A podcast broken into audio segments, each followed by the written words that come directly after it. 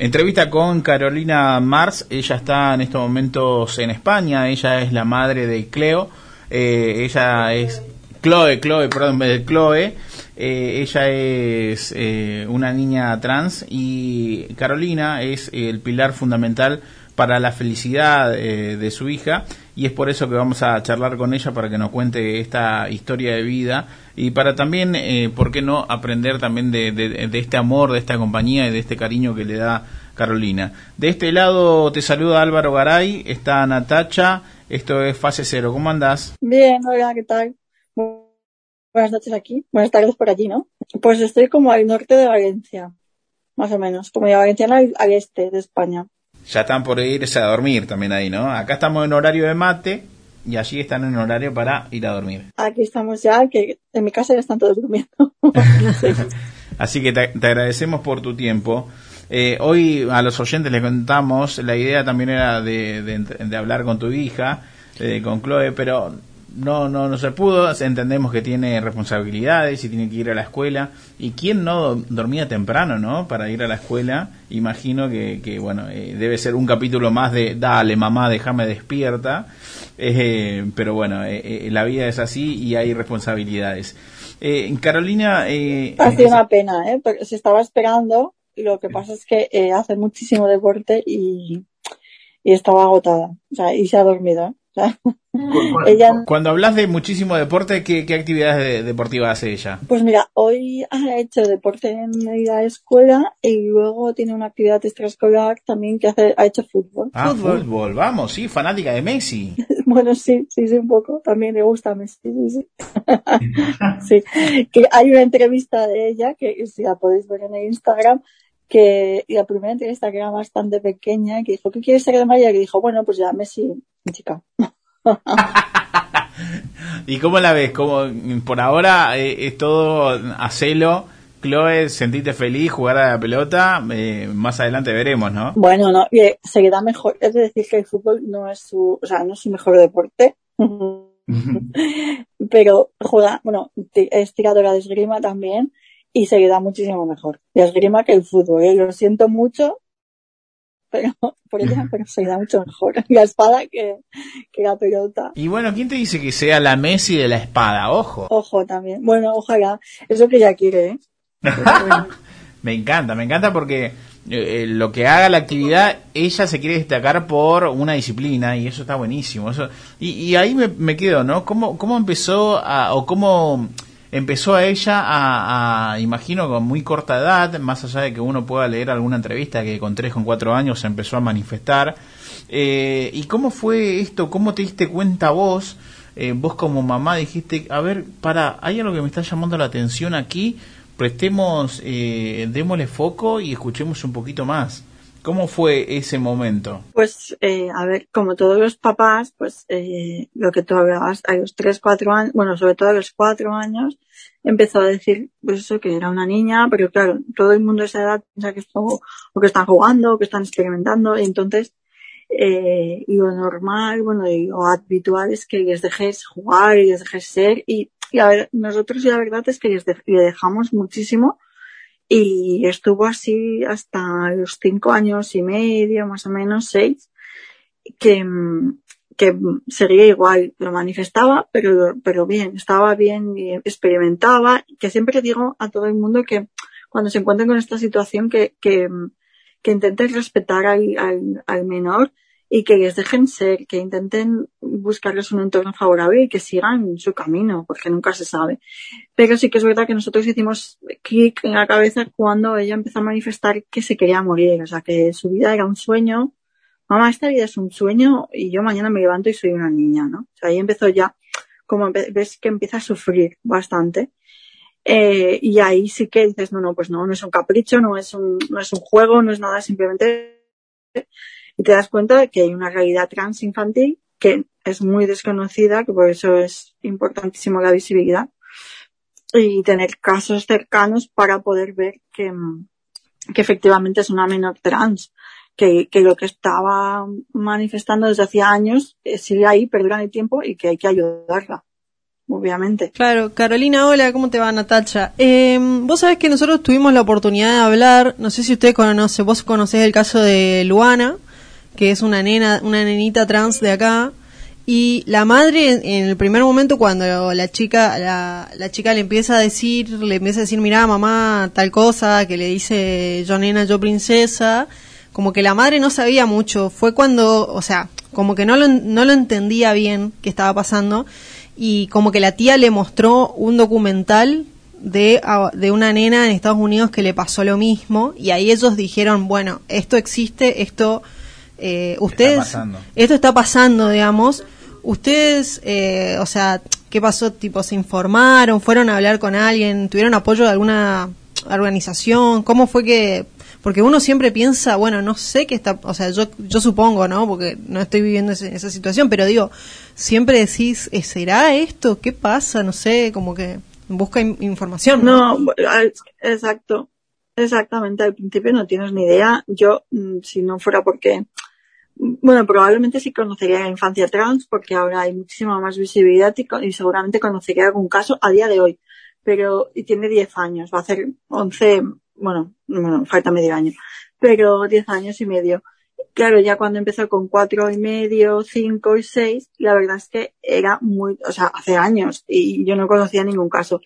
Entonces, mira, donde yo vivo, busqué la comunidad LGTBI más cercana y comenté un poco. Yo dije, no sé muy bien si si podría ser que fuera gay, o sea, ¿sabes? Si empiezas a, tener todo, y hicimos lo mismo, y mm, te lo recomiendan prácticamente siempre, coger un documental, una, algo, donde ella se siente identificada, pero nosotros le pusimos un documental donde había todas las, las realidades LGTBI, para ver si ella nos, nos daba, daba, ¿sabes? Nos daba alguna pista más de por dónde, por dónde se sentía. Y efectivamente cuando vio a una niña trans de la misma edad, dijo lo mismo, dice, mamá, yo me pasa esto. Y fue ahí cuando empezamos a leer mucho, a buscar una, una ayuda, uno que es una sexóloga, una unidad de identidad de género, donde te, sobre todo a los padres, pues te, te informan y te ayudan de los pasos que hay que seguir. Más que nada por no hacerle daño, porque realmente no, no tienes que hacer tampoco nada es simplemente seguirla, ayudarla y acompañarla en el camino, en el proceso, porque ellos tampoco se entienden cuando son tan pequeños. Y, y solamente tienes que seguirla y acompañarla en el proceso. Y, y, la unidad de identidad de género aquí en España simplemente te ayuda a eso, a decir, esto ya verás que la niña te va a ir diciendo los pasos, cuando quiere cambiar de nombre, cuando necesita una cosa, cuando necesita otra.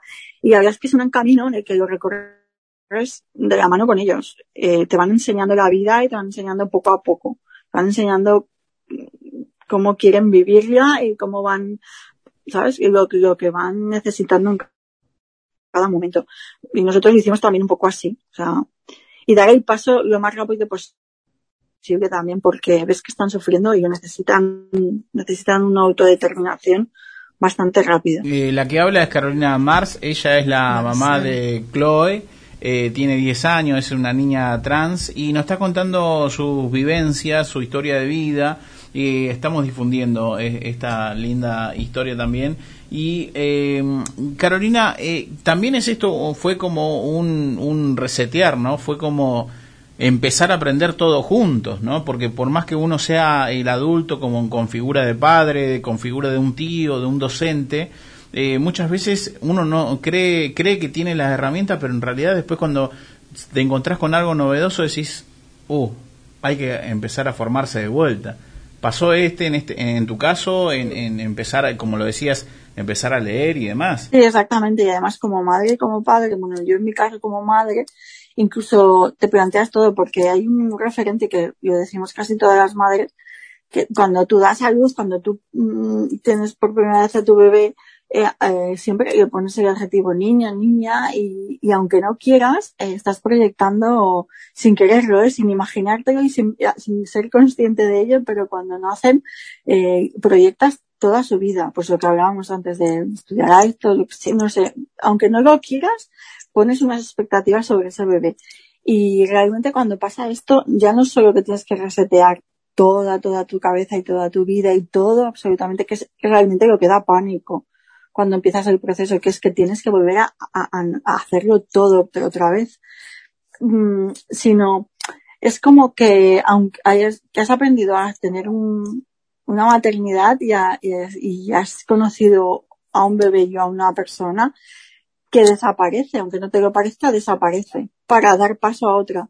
Y claro, también hay un sentimiento muy, muy duro de culpa y de duelo porque, porque piensas que te has equivocado, que deberías haber hecho las cosas de otra manera, que tienes que volver a aprender a, tratarla, a conocerla. Yo siempre digo que ese día que conocí a Chloe, porque realmente me siento así. O sea, hay un antes y un después en el momento en el que conocimos a Chloe, que tampoco es en el momento en el que decide hacer la transición, porque pasan unos meses hasta que te das cuenta y eres consciente de que, de que existe esa personita nueva, que para ti es nueva, pero para ella estaba escondida y ha estado ahí haciendo un papel o, ha estado reprimida y realmente florecen.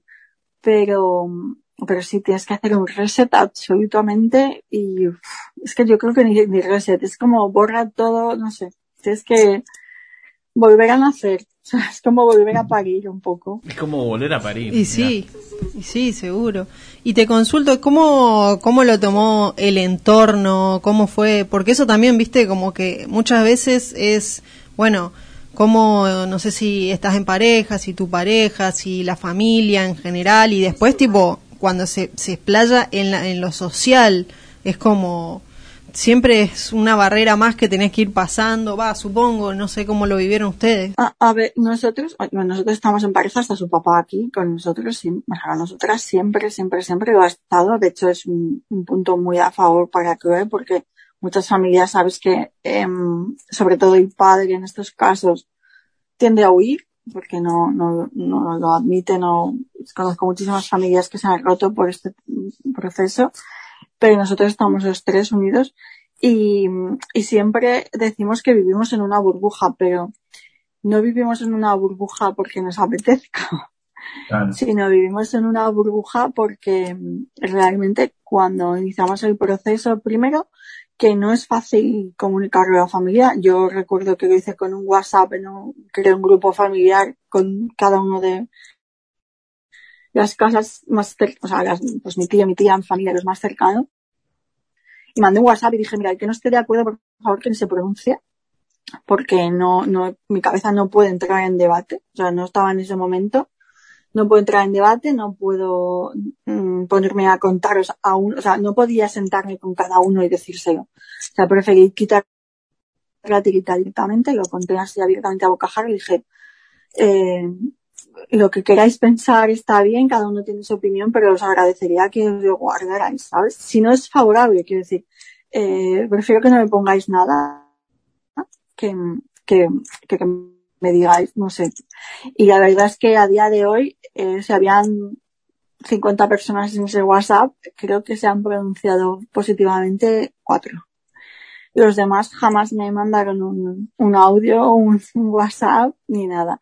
Sí que sé que puede ser que lo hayan medio aceptado, pero nunca, nunca, nunca he recibido, ni ahora, eh, después de cuatro años, casi cinco, no, no he recibido todavía una llamada de una tía de decir cómo estás, cómo llevas el proceso, cómo va Chloe, cómo está en el colegio, después de haber cambiado tres, dos veces de colegio y a un tercer colegio. No, es muy duro, ¿eh? No, o sea, puede ser que lo hayan aceptado, pero tampoco lo manifiestan. O puede ser que no lo, que yo no lo sé. O sea, puede ser que también, eh, no lo hayan asumido o no lo, no lo quieran asumir o no lo entiendan, pero no lo manifiestan y es bastante duro. Y eso es una parte de la familia. Y luego socialmente, en plan amistad, lo que te digo, eh, vivimos en una burbuja prácticamente porque siempre, siempre, siempre, en muy pocos casos, en, muy pocas veces, estamos a gusto en un entorno social. Porque siempre hay alguno que, aunque no lo haga directamente hacia Chloe, siempre está el chiste fácil, eh, que no lo entiendan. La, agresividad está a nada, está, o sea, ni siquiera hay que buscarlo, o sea, para ser agresivo, violento es... no hace falta dar un puñetazo, exactamente. Claro.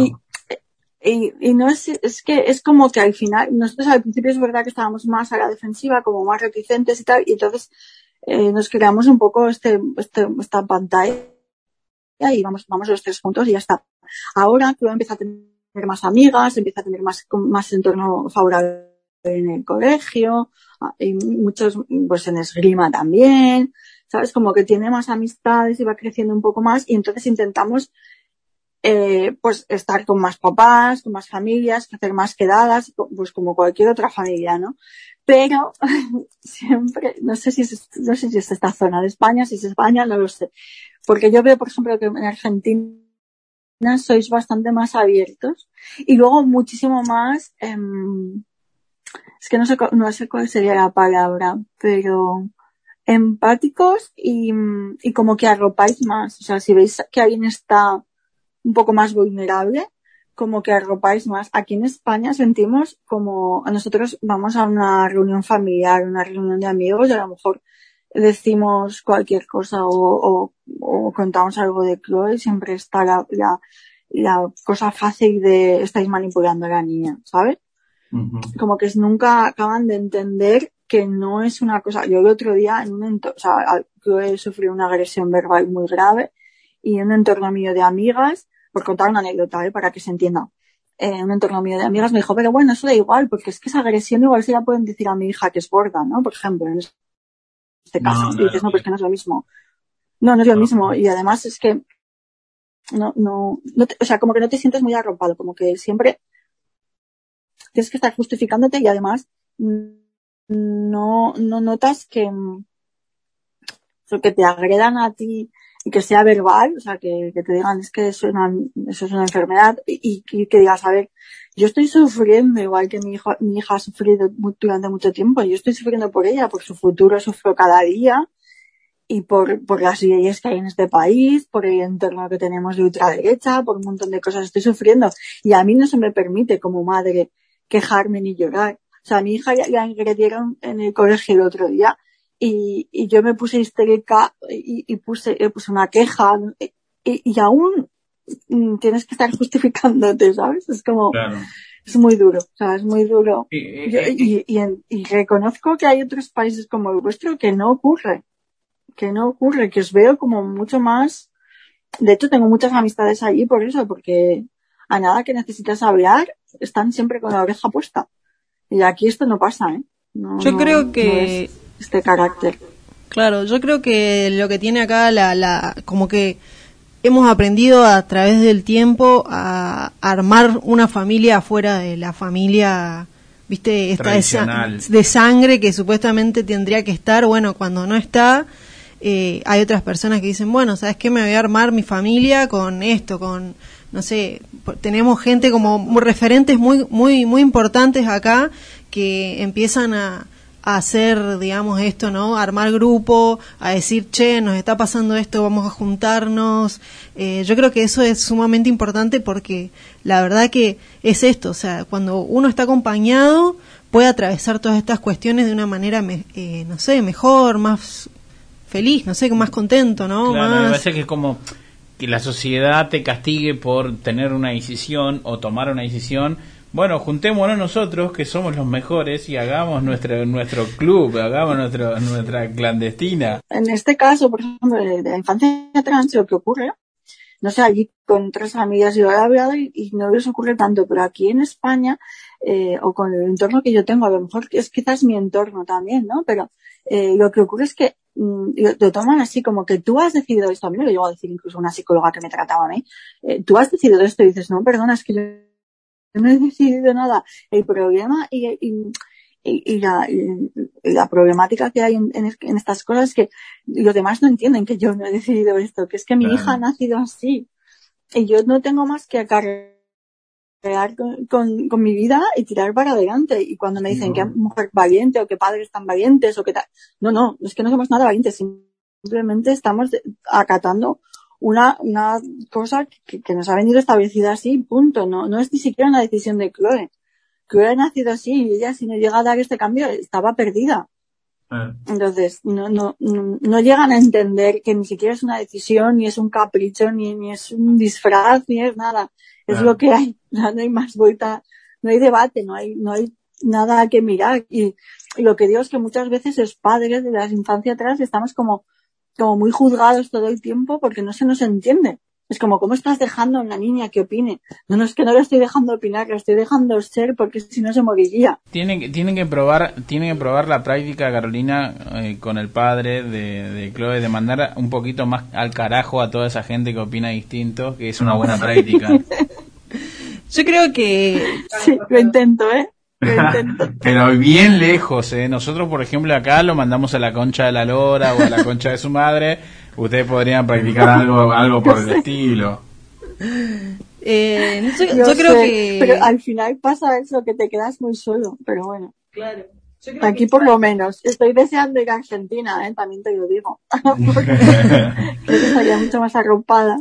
Entonces, eh, no, no. Yo creo que igual cuando les dicen que son unos padres valientes o qué sé yo, es, es de una valentía bastante importante saber escuchar a tu hijo, digamos. Porque hay muchos padres que no deben querer escuchar esas cosas. Es como, hay muchos padres que deben decir, bueno, esto está diciendo, pero no. ¿Entendés? Ustedes lo escucharon realmente. Y en eso me parece que es un gran valor, digamos.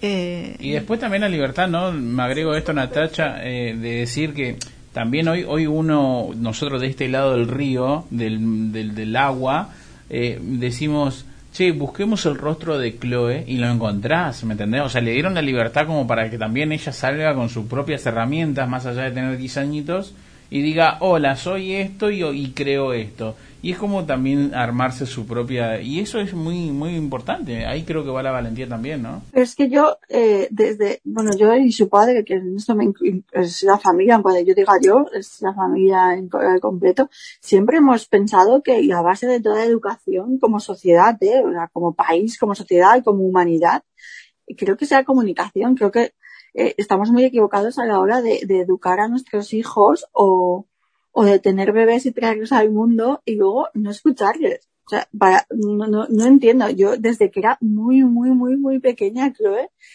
incluso que se, se, bueno, se, suele criticar a los padres así, pero y hemos preguntado dónde vamos de vacaciones, qué comemos, qué hacemos. O sea, siempre he escuchado su opinión, porque considero que tiene una voz válida. O sea, es que me da igual que tenga dos o seis o diez o quince años, porque no lo voy a escuchar. Eh, luego puedes hacer en más o menos medida caso, pero que sienta que en su casa. Sí, claro, porque si no, si no por ella comería hamburguesa todos los días si era así, si fuese así, entiendo, entiendo. No, claro, exactamente. A ver, luego tú valoras, bueno, mi hija no come, no, no, es un poco rara en esto, pero, pero, pero que yo, yo considero que, que, que es la base de, de, de, toda educación, pero como humanidad. Yo creo que, que igual que escucho a mi madre, que escucho a, a, a mis amigas, porque no voy a escuchar a mi hija, aunque tenga dos años. Eh, tendrá algo que decir, da igual lo que sea, aunque me diga que la guardería le han puesto yo que sé, pero me lo va a querer contar y va a querer que su madre sea partícipe de ello y que la escuche. Y que su padre también y que estemos, no sé, igual que ahora estoy pendiente de ella con sus deberes, su tarea, su colegio, pues lo mismo, es que no creo, no, que, no creo que haya diferencia en las edades. Me gusta a mí que me escuchen pues a los de, a ella también, supongo. Y en eso, creo que si, si basas un poco um, la, la, comunicación de casa en eso, eh, ella fue capaz de decirlo a tan temprana edad, yo creo que por eso, por la seguridad que tenía de que la íbamos a escuchar. Y, creo que por eso pienso que es muy, muy, muy importante hacerlo así. No sé, yo es una, una visión que tengo, pero claro, cada uno también, no sé, si libre pero creo que es muy importante escuchar a los niños y darles voz desde muy pequeñitos. Sí, ojalá todos fueran, pensaran como vos, la verdad que sí, o sea, creo que es hacia donde tendríamos que ir todos.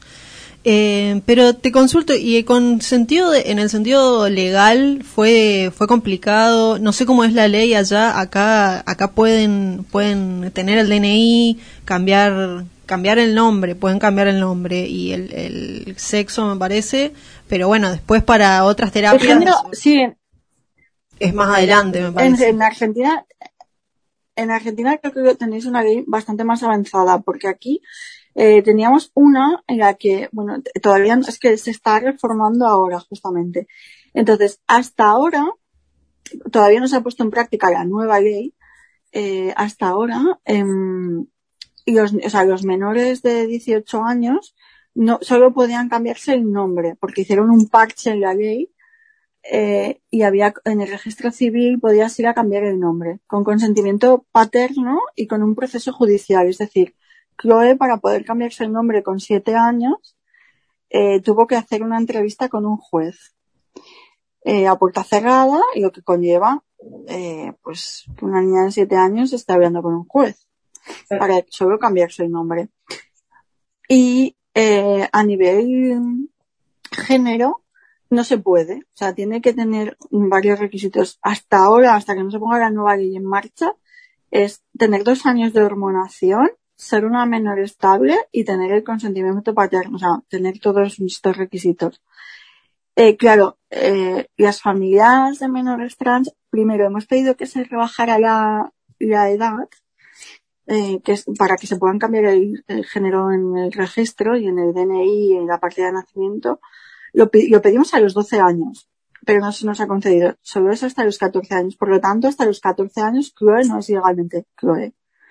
Eh, hemos tenido la suerte que hicimos el cambio de nombre antes. Entonces, como ya lleva el cambio de nombre antes y lleva un expediente anterior, es probable que a lo mejor a los 14 años tenga el cambio registral de género y que si lo pedimos y vamos con proceso judicial, a lo mejor incluso antes, pero tendríamos que pasar por un médico forense, hacer unos informes psicológicos, eh, decir que es una menor estable, que lo tiene que decir un médico. Entonces ya se patologiza una otra vez el proceso. Claro. Y es lo que estamos evitando.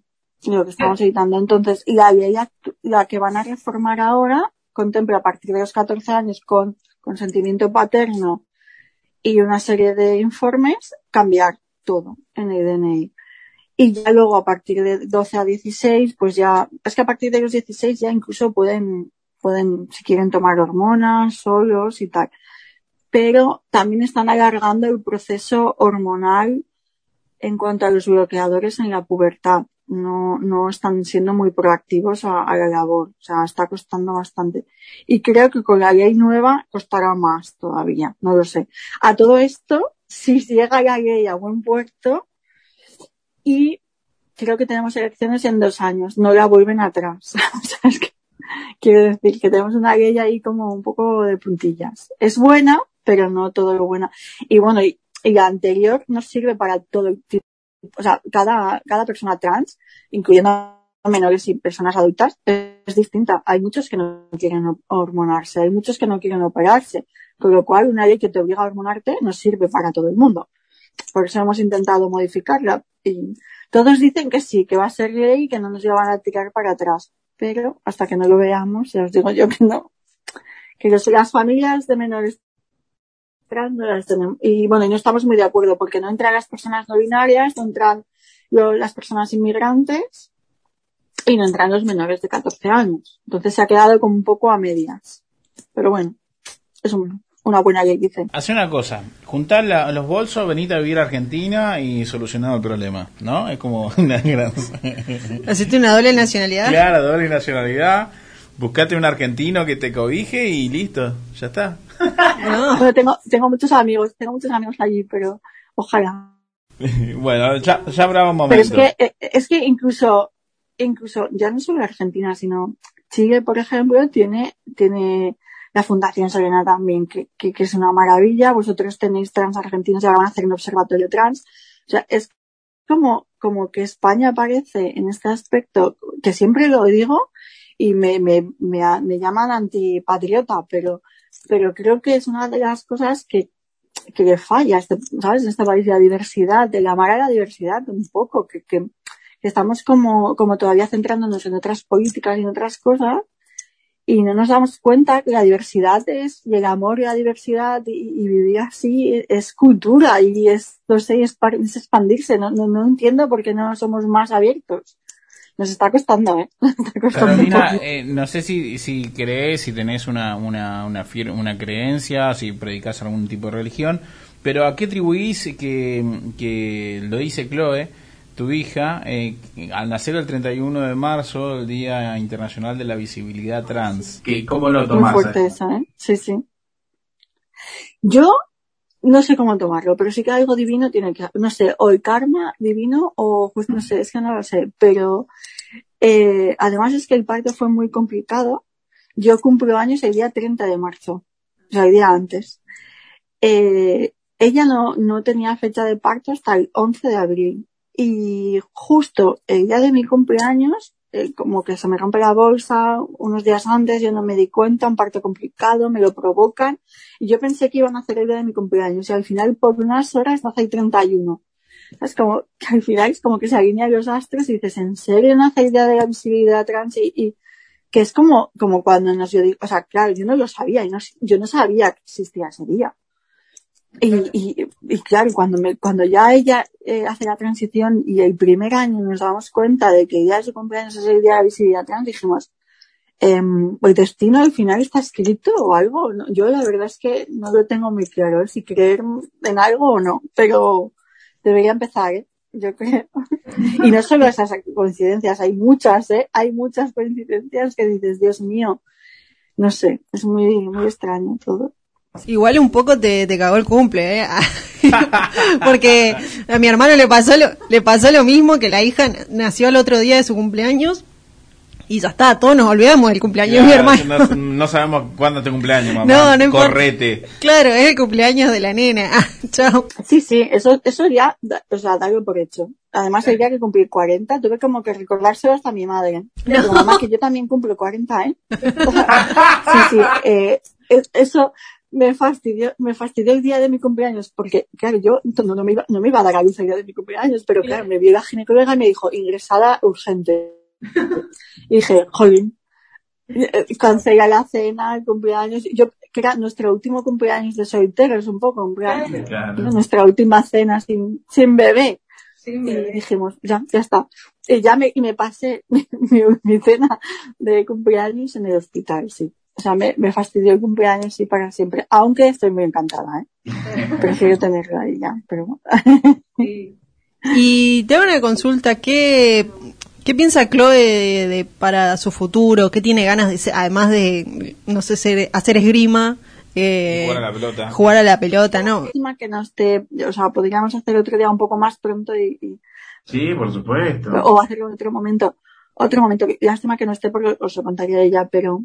Eh, a ver, ella no lo tiene muy claro. Ella siempre ahora dice que, como se lo han preguntado muchas veces, siempre dice que ella quiere ser feliz y que el día de mañana tenga un techo y comida para sobrevivir, algo así, dice. Ah, pero eso es un gran futuro. Eso es todo. Muy inteligente, te diría. Y, y luego sí, tiene algunas aficiones que siempre le ha gustado mucho la interpretación y tal, pero claro, es una cosa muy complicada. Tampoco sabemos dónde le llevará. Ella de momento sí que tiene afición y va haciendo sus cosas, pero, pero muy poco a poco y ya veremos. Pero le gusta el esgrima y le gusta, es muy matemática también y, y poco a poco ya, ya veremos. No, Pero le gustaría, está ella, sí, ella está entre la interpretación, a veces quiere ser científica, pero creo que no, vamos. Pero no, no la veo yo. Si es por mí, dice Carolina, no va a ser científica, dice. No, sería buenísimo. Sí, sería No, yo, Eh, Carolina, es tiene, muy tiene, matemática, eso le da muy bien, pero ¿tiene hermanos, hermanas, Chloe? No, ah, desgraciadamente yo tuve antes un cáncer y fue mi único y último embarazo, ¿no? Ha sido. Por eso digo que, que la vida es, o sea, por eso cuando digo que Chloe nació de esa manera, también te digo que nació después de un cáncer y de unos tratamientos donde yo no podía quedarme embarazada. Por eso también digo que es un poco milagro todo. Por eso no sé si empezar a creer, ¿eh? También te lo digo. Y no, no ha tenido más hermanos. Nos hubiera gustado y ella si es- estuviera aquí estaría diciendo, sí, sí, por favor, pero ya no puedo. bueno, veremos en un futuro. Cada uno decidirá. Carolina, te queremos agradecer por tu tiempo. eh, fue eh, hermoso poder hablar con vos. Por supuesto, queda la puerta abierta de fase cero en un futuro cuando Chloe quizás tenga vacaciones. ¿Quién te dice que ahí podemos eh, hacer una, una, una entrevista nuevamente aquí a fin de año? Todavía hay, hay, hay tiempo. Eh, y bueno, eh, fue un eh, hermoso poder escucharte. Sos una madre muy valiente. Saludo al padre también. Eh, y bueno, eh, en- encantadísimo, la verdad, encantadísimo de conocer esta historia nuevamente.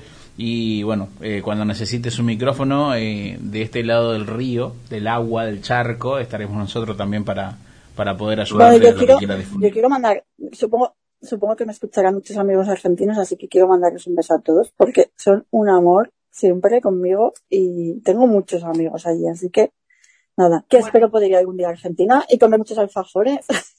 Comer asado, no sé si comes carne. Uf, sí. Sí, por favor, ¿eh? Asado ¿Sabes qué? Bueno, listo, serás Para, bienvenida entonces. cuando vengas a Argentina, yo sé que seguramente vas a venir a Buenos Aires, pero fíjate y probá el chipá. Ah, que- Que es una- es, sí. es una cosa que es del norte de Argentina, que es un manjar. que no es una empanada y que puede se puede servir para desayuno, Es puede como- servir para merienda, para almuerzo. Como un pan de queso, algo así Sí, es. ¡Ay, qué rico! Pero mejor. Sí, pero mejor. Sí.